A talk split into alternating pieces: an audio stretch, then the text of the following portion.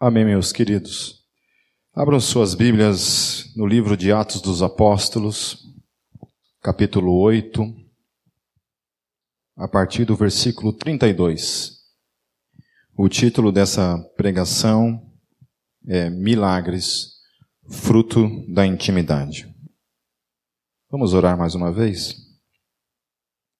Senhor, nós queremos mais uma vez entregar diante do Senhor nossas vidas, nosso espírito, Senhor. Em reverência, Senhor, a tua palavra e teu espírito venha falar com a gente, Senhor, por meio dela. Acerca dos princípios da tua palavra, dos desafios que ela tem para cada um de nós, Senhor. Em teu nome, Jesus, eu oro. Amém. Vamos lá, a partir do versículo 32, nós vamos lendo e vamos acompanhando. Amém? Diz assim o texto: Viajando por toda parte, Pedro foi visitar os santos que viviam em Lida. Hoje nós, a gente perdeu um pouco o hábito e até mesmo devido a algumas, algumas, alguns erros em questões teológicas, nós não nos consideramos santos, muitas vezes. Então, quando eu digo para você que você é santo, você não, eu não. Principalmente eu, né? Porque a gente tem noção de quem nós somos. Eu, eu não, não olho para a palavra assim e para essa ideia que muita gente tem de que a igreja primitiva, de alguma forma, ela era perfeita ou que em algum momento na história do cristianismo, é, as inclinações do homem, os erros do homem, as coisas que eu e você sofremos no nosso dia a dia, que isso era muito diferente naquela época do que é hoje. Né? Então eu não creio nisso, porque quando a gente lê as cartas de Paulo, logo nesses 10 a 15 primeiros anos da fé cristã, a gente vê já uma igreja, uma igreja que sofria e uma igreja que tinha suas divergências, uma igreja que tinha pecados, uma igreja que tinha que ser lidado com algumas coisas de uma maneira um pouco mais rígida, muitas vezes, a, a qual a gente até mesmo nem sabe como lidar com certas coisas que, que Paulo fala, por exemplo. Quando Paulo chega e fala, é, eu entreguei na mão do diabo para que o corpo seja desfeito, mas o espírito espírito seja salvo no último dia. Quem que entende isso? Quem que entende isso, né? Eu nunca fiz essa oração, mas já tive vontade. Tem uns aí que a gente tem vontade de entregar para Satanás mesmo e falar assim: Satanás é teu, né? pode pegar de presente. E, às, às vezes eu confesso que eu tenho vontade de fazer isso comigo mesmo, sabe? Porque eu acho que uma das coisas que a gente precisa entender na palavra é quanto mais consciente a gente estiver de nós mesmos, do quão pecadores nós somos, do quão imerecedores da, da graça de Deus na nossa vida nós somos, é um lugar bom para se estar. Amém? Ah, semana passada, se eu não me engano, eu compartilhei de uma pessoa que, que considera que ela é santa baseada na, em certos comportamentos. E eu a corrigi logo do timão dizendo que não. É, que a santidade, a, quando eu refiro a vocês, ou quando Paulo ou a palavra se refere à igreja como santa, em nenhum momento isso está sobre quem você, sobre as suas ações no dia a dia. Aquilo que você faz no seu dia a dia. Porque senão, a palavra ela vai ficar meio que contraditória em alguns momentos, né? Momento eu vou dizer que você é santo em qual momento? E outros vou dizer o quê? Agora te entrega na mão do Satanás. Daqui a pouco você se arrepende. Não, agora você é santo.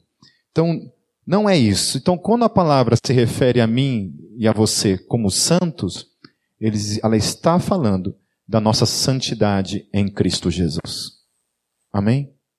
Somente nele, unicamente, exclusivamente, por causa dele, eu e você somos santos. Quando eu digo eu sou santo, uma vez na igreja presbiteriana, eu, numa reunião de oração com os jovens, eu falei, eu sou santo. Aquilo causou um, um desconforto em algumas pessoas achando que eu estava me achando. De alguma forma que eu estava me achando é, não pecador ou coisa semelhante. E logo em seguida eu expliquei por que, que eu estava falando aquilo. Porque, ainda que numa igreja histórica, uma igreja que tenha conteúdo teológico e bíblico, a gente encontra muita gente ignorante que não usufrui da leitura da palavra ou do estudo. Eu era um destes, que realmente fui aprender acerca da palavra somente depois que fui para um seminário teológico. Pensa num cara burro. Pense num cara que quando falava coisas falava abobrinha. Pense num cara que ensinava algumas heresias. Né? Que eu, pelo menos hoje, considero né, que eu falava algumas besteiras. É, Pedro, então o texto fala que Pedro ele foi visitar os santos que viviam em Lida. Ok? Então não tem nenhuma dificuldade, não tem nenhum problema ainda que aquelas pessoas fossem pessoas como eu e como você. Amém? Certo? Os apóstolos não eram melhores do que nós. Amém? Todos nós somos pecadores. Amém? Alcançados pela graça, agora, ao ponto que Paulo lhe fala, fala olha, a graça me alcançou e eu era o pior dos piores. Né? Daí eu penso, pô, se Paulo era o pior, eu sou o quê então? É. Quando olho para a vida dele e ele olha para si mesmo e ele fala: eu, eu era o pior dos piores. Se não fosse a graça na minha vida. Amém? Continuando, ali ele encontrou um paralítico chamado Enéas, que estava acamado fazia oito anos. Disse-lhe Pedro: Enéas, Jesus Cristo vai curá-lo. Levante-se e arrume a sua cama. Ele se levantou imediatamente. Todos os que viviam em Lida e Sarona ouviram e se converteram ao Senhor. Amém. Você tem um paralítico que tem um encontro com um homem que conhece a Deus. Não é um homem que conhece a Deus por meio da palavra, porque ele não tinha a Bíblia nas mãos dele, a não ser quando ia na sinagoga e lá faziam a leitura de um texto, então ele tinha isso para ler, mas ele conhecia Deus de verdade. Pedro era alguém que caminhou com Deus, tocou em Deus, viu Deus, dormiu muitas vezes com o Senhor Jesus, no relento, nos desertos. Alguém que conheceu Jesus de fato e de verdade. Porque só alguém que conhece Jesus, conhece o Deus vivo, alguém que escuta Deus todo o tempo, que ouve a voz de Deus, tem a ousadia de fazer isso sem nenhum tipo de medo e receio. Não precisa levantar a mão. Mas alguém aqui algum dia esteve num velório e teve vontade de orar para que o morto ressuscitasse? Ou nem passou isso pela sua cabeça? A probabilidade de Deus usar a tua vida para operar o milagre. Bom, felizmente ou infelizmente, eu sou um desses. Que eu não posso entrar em velório que todo velório que eu vou, uma inquietude dentro de mim começa. Puxa vida, oro ou não oro? E aí? Oro ou não oro para que ressuscite? Então a gente dá aquelas disfarçadinha, né? A gente chega assim, coloca o dedinho no caixão, dá aquela oradinha no íntimo assim com Deus. Então, Por mais que eu tenha esse desejo no meu coração, isso sempre acontece em algum velório em que eu estive, todos os velórios, e isso é comigo, uma coisa minha, desde o tempo da igreja presbiteriana. Não é uma coisa que veio por causa da Gólgota, alguma coisa desse tipo. Mas eu estou há 28 anos na fé, e faz 28 anos que isso faz parte da minha vida. Qualquer velório onde você estiver e eu estiver presente, pode apostar. O Pip está se contorcendo por dentro. Tem alguma coisa acontecendo dentro de mim. Aí, olhando para esse texto, eu fico pensando assim: por que que não, não tem havido ressurreições mais corriqueiras na fé cristã?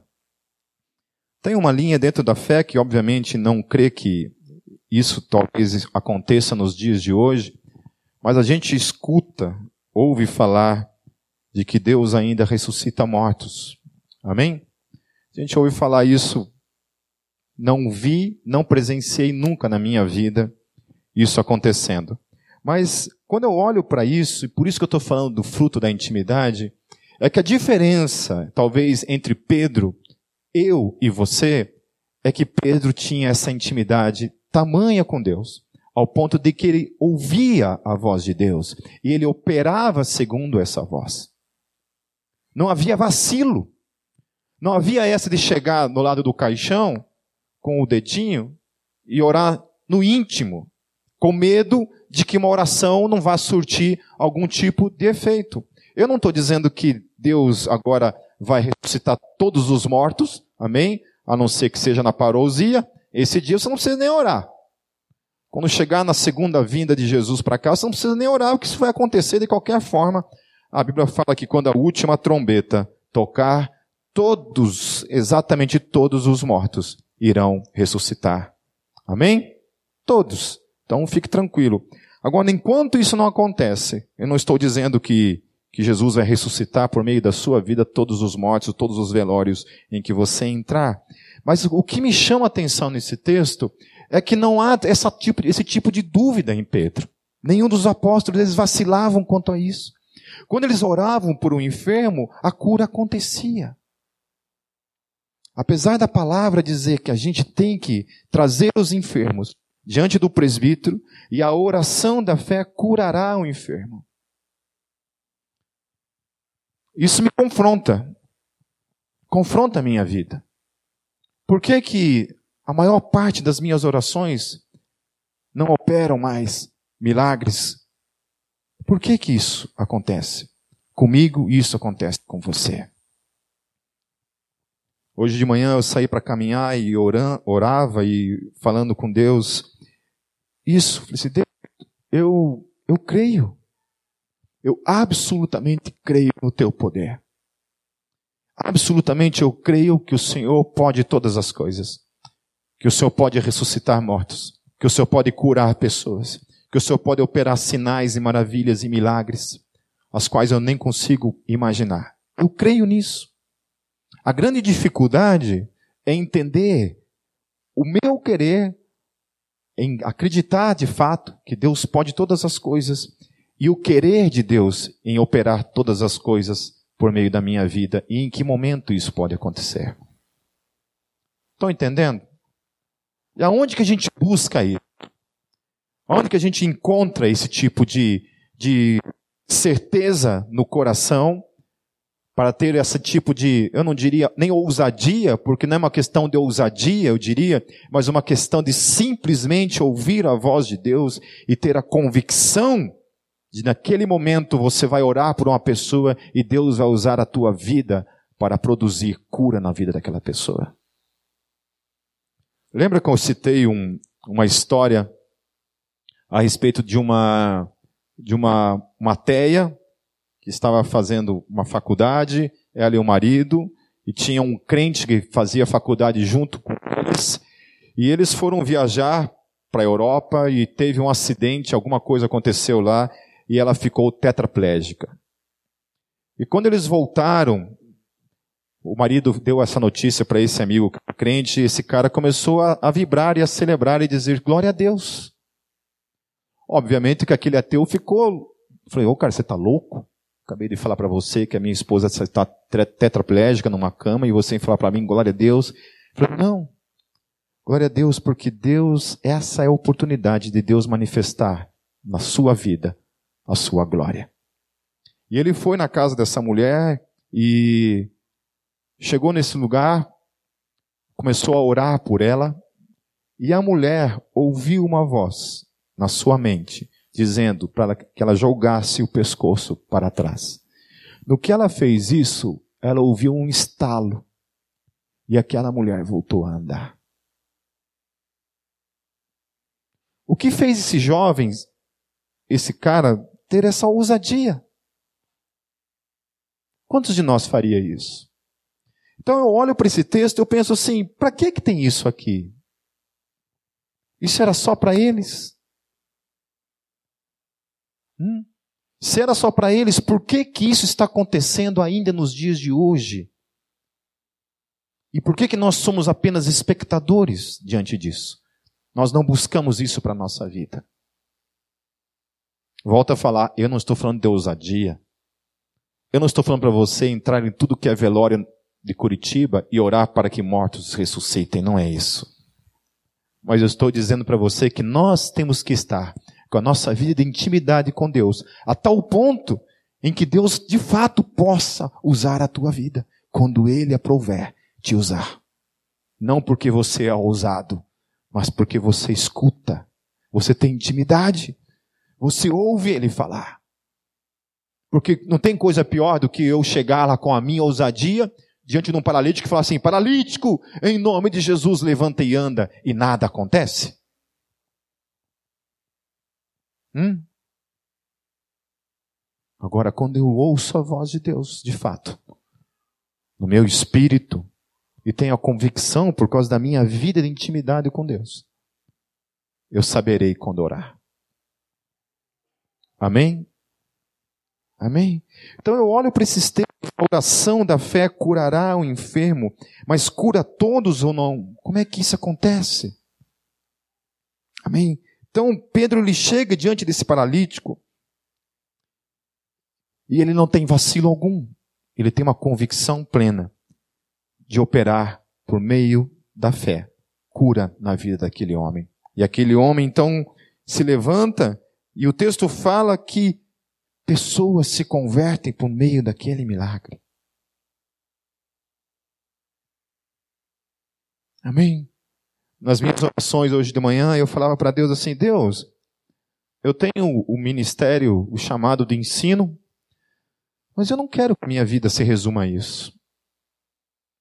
Eu não quero ser um cristão cuja a vida nesse mundo se resuma em uma vida de palavras, de ensino, em que conhecer a Deus somente pelas Escrituras. Por presenciar tanto na minha vida, por presenciar tanto na minha vida, milagres e milagres acontecendo, não somente na minha vida, mas na vida de pessoas às quais eu pude orar e pude visualizar a cura, eu busco isso para minha vida. Eu quero buscar isso para minha vida. Em nome de Jesus. Eu desafio todos vocês a buscarem isso. Talvez você nunca vai ouvir Deus falar, faça.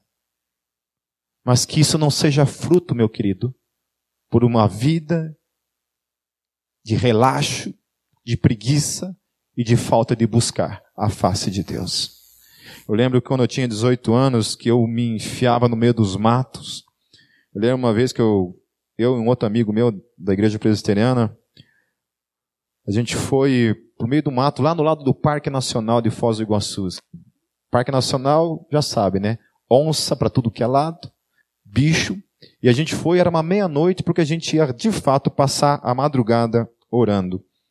E fomos, pegamos o último ônibus, descemos na frente de uma chácara lá, o ônibus foi embora e ficamos nós dois para orar a noite toda no meio daquele mato. A hora que a gente entrou na chácara, assim, tinha uns três fila brasileiros. Sabe o que é um fila brasileiro? É um cachorro desse tamanho aqui. Os cachorros avançaram em nós, a gente repreendeu em nome de Jesus. Eles ficaram amarradinhos com os braços para trás, assim. Não morderam a gente. E a gente pegou, entrou, foi lá no mato lá. E a gente nunca sentiu, eu nunca senti tanto medo na minha vida, senão, igual aquele dia, aquela noite, melhor dizendo. Pense num cagaço. A gente orando ali, a gente orando, e, aquele, e um vento, vento e sombra, a gente via, via uma, uns vultos, porque a gente levou uma lanterna, a gente via uns vultos, uma coisa assim, e a gente passou a madrugada ali orando, clamando mais pela segurança das nossas vidas do que buscando a face de Deus, de fato. Mas eu estou falando isso para vocês porque por que, que isso não está acontecendo mais? Por que, que eu e você não buscamos mais Deus com a intensidade? Por quê? Por que, que Deus se tornou uma parte pequena da minha vida, do meu tempo, esporádico? E aí, eu, como que vai acontecer algo na minha vida se eu, primeiramente, eu não consigo ter uma vida de intimidade com Deus, de busca? de ouvir a voz de Deus. Quando que Deus vai me usar? Queridos, a gente saía para fazer evangelismo, a gente orava tanto, nós buscávamos tanto a face de Deus, que quando a gente saía para fazer evangelismo, Deus falava: vai aqui, vai lá, vira aqui, chega ali, fale isso. As pessoas nos paravam na rua não era a gente que chegava nas pessoas, mas as pessoas nos paravam e diziam para a gente: o que, que tem em você? Eu sinto algo na tua vida. Fala para mim o que tem na tua vida. Eu quero isso para minha vida. Sem a gente abrir a boca. Você pode duvidar se você quiser. Eu tenho muito temor a Deus para não, não falar nenhum tipo de mentira nesse púlpito. Eu estou falando de algo que a gente vivia, meus queridos. Porque buscava Deus. Porque ouvia Deus. Em que ponto na minha caminhada e na tua caminhada a gente vai ficando surdo para Deus? Sabe quando? Quando a gente para de orar. Quando a gente deixa de orar. Pedro certamente era esse homem que orava. A partir do versículo 36, em Jope, havia uma discípula chamada Tabita, que em grego é Dorcas, que se dedicava a praticar boas obras e dar esmolas. Naqueles dias ela ficou doente e morreu. E seu corpo foi lavado e colocado num quarto do andar superior. Eu acho uma coisa interessante nesse texto é porque é, esse texto expressa que ainda que seja um discípulo, está sujeito a isso, a doenças, a morte. Então coisas ruins acontecem a pessoas boas, aqueles que são discípulos. No versículo 38, Lida ficava perto de Jope, e quando os discípulos ouviram falar que Pedro estava em Lida, mandaram-lhe dois homens dizer-lhe: Não se demore em vir até nós. Pedro foi com eles e, quando chegou, foi levado para o quarto do andar superior. Todas as viúvas o rodearam, chorando e mostrando-lhes os vestidos e outras roupas que Dorcas tinha feito quando ainda estava com ela. Uma coisa interessante disso tudo, né, nesse texto fala que Dorcas era uma mulher que marcou a vida dessas pessoas. Ela é uma pessoa que, pelo, pelo texto, ela fazia vestidos, e as pessoas têm essa questão de sempre ligar eu e você a algo que a gente faz. Né? Aquilo que a gente marca na vida das pessoas. Eu penso nisso às vezes, sabe, quando a gente deixar esse mundo, que tipo de legado a gente vai deixar? Né? Quando as pessoas se lembrarem de mim, se lembrarem de você, o que eles lembrarão?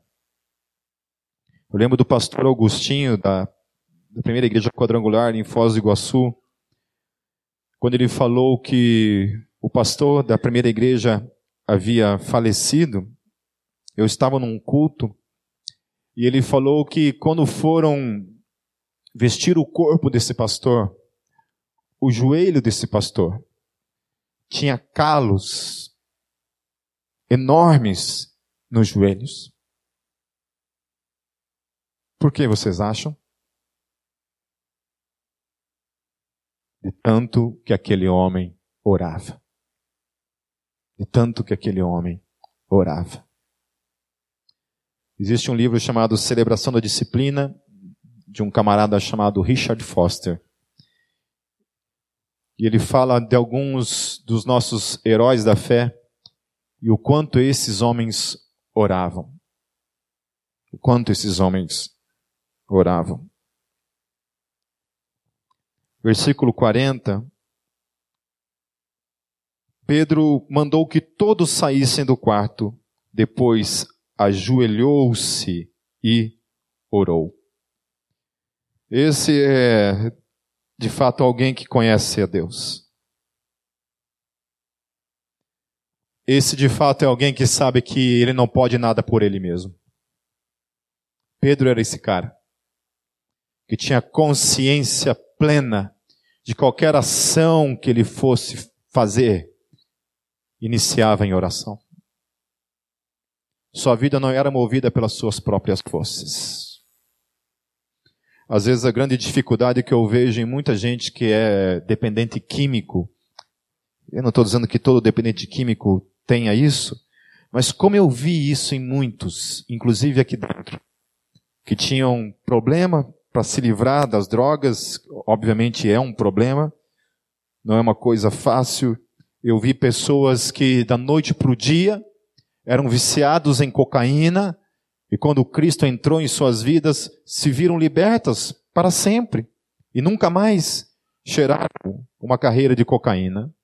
No entanto, eu conheço pessoas que cheiravam, encontraram Cristo em suas vidas, pararam, recaíram, pararam, recaíram, pararam e recaíram, pararam e recaíram.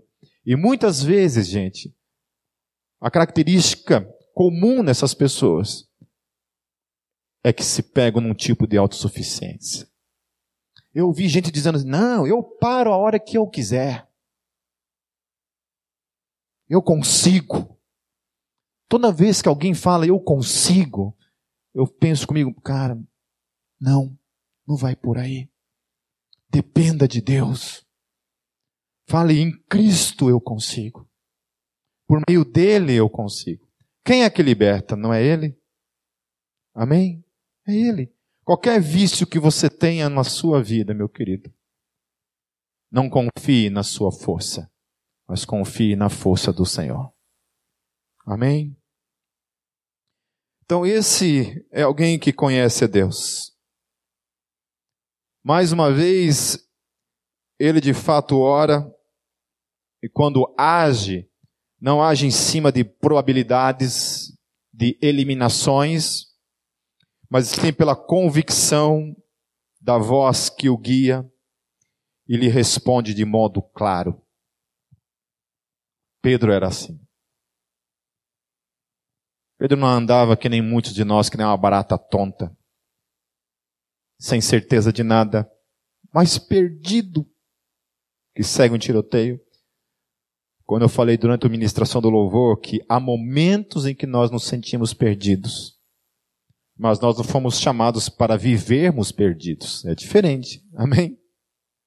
Há momentos eu sei que a gente se sente perdido. Agora, viver perdido é outra coisa. Viver perdido é fatalmente, meu querido,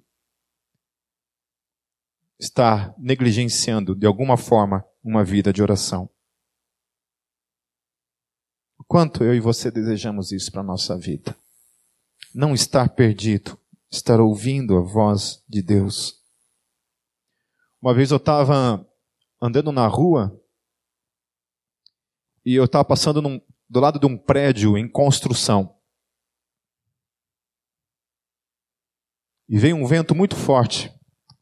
E eu ouvi uma voz dizer: olhe para cima. Na hora, eu parei e olhei para cima. No que eu parei, caiu uma tábua. Sei lá quantos andares tinha aquele prédio. Caiu uma tábua a mais ou menos uns dois metros na minha frente. Que podia ter acabado com a minha vida. Ouvir a voz de Deus, meu querido. Ouvir. Porque ouvia, porque orava, porque buscava. Eu era tão magro, eu devia ter uns 49 quilos, a cabeça 40 e o resto 9 quilos. A gente orava tanto, jejuava tanto, que meu pai uma vez pediu para eu fazer um teste de HIV. Por exemplo, tem, cara, você está com AIDS, só pode. Uma das coisas que meu pai uma vez falou para mim, meu pai era presbítero na igreja, tudo, era líder. E eu me assustei uma vez quando meu pai chegou e me disse que eu era fanático. Que eu orava demais.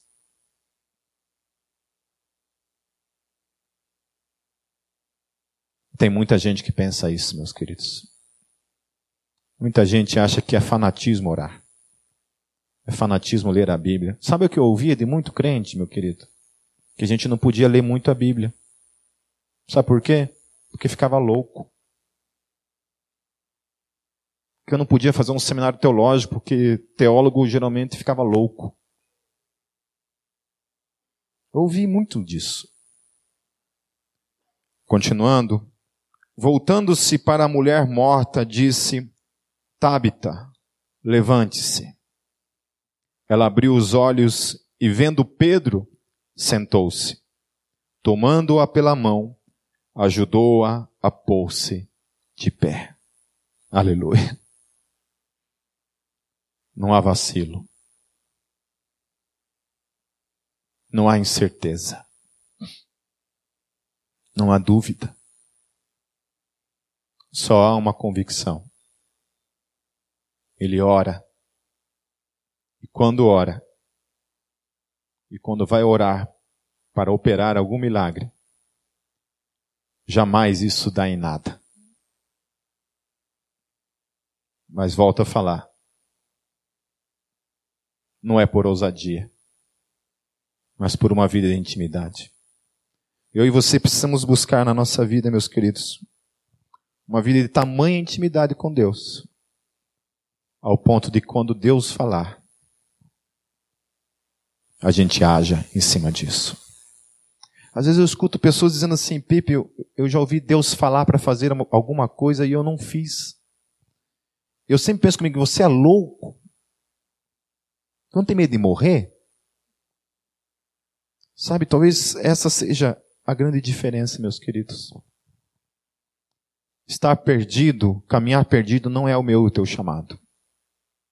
O meu, o teu chamado, primeiramente, é para com o nosso Deus. É para viver uma vida de busca, uma vida de oração, uma vida de convicção, de sensibilidade à voz dEle. Eu creio que Deus ainda fala. Não o tempo todo. Não estou falando que eu entro no, no, meu, no meu quarto para orar ou estou na rua com, orando e eu estou falando e Deus está me respondendo o tempo todo, né? Tipo assim, Deus, e agora o que eu faço? Ah, Vomir, pois é, agora nós vamos fazer. Né? Não é assim. Mas nós precisamos buscá-lo. Para que quando ele falar, ele só vai falar a quem busca. Se vivemos uma vida negligentes com a nossa vida de oração, com falta de busca, é bem provável que nós não iremos. Nunca seremos usados. Nunca seremos ousados. Só experimenta essa essa realidade do reino, meus queridos. Eu sempre falo que existe três realidades no reino que não tem como eu e você negligenciarmos. Fatalmente nós nos dedicamos a uma e negligenciamos as outras duas, ou vivemos duas, negligenciamos uma, ou negligenciamos as três. Mas é raro encontrar pessoas que vivenciam essas três realidades. A realidade de conhecer a Deus por meio da palavra, da leitura da Bíblia, conhecer verdadeiramente o Deus que a Bíblia revela. A segunda coisa é conhecer a Deus por meio de uma vida de oração, ter um Deus real que fala com você e que você o escuta porque você o busca, porque você ora. E a terceira área, a área de uma vida de obediência. Porque Ele manda você fazer e você vai e faz. Amém. Isso é o Evangelho completo. Isso é a vida cristã na sua totalidade. Somente isso, somente a palavra, sem a vida de oração e sem a vida de obediência, é somente conhecimento vazio. Sem a Bíblia, somente uma vida de oração e sem uma vida de obediência é viver uma vida 100% egoísta. Meu negócio é eu e Deus e acabou o mundo que se lasque. E viver também uma vida tentando operar algum tipo de obra de fruto sem uma vida de oração e sem uma vida da palavra é fatalmente cometer erros, é fatalmente estar sujeito a cair, porque está firmado somente na sua própria força. Amém. Queridos, que 2019 seja um ano em que você, ao completá-lo, seja um ano que você complete na presença de Deus. Buscando sempre Deus, todo o tempo, para a glória do nome dEle.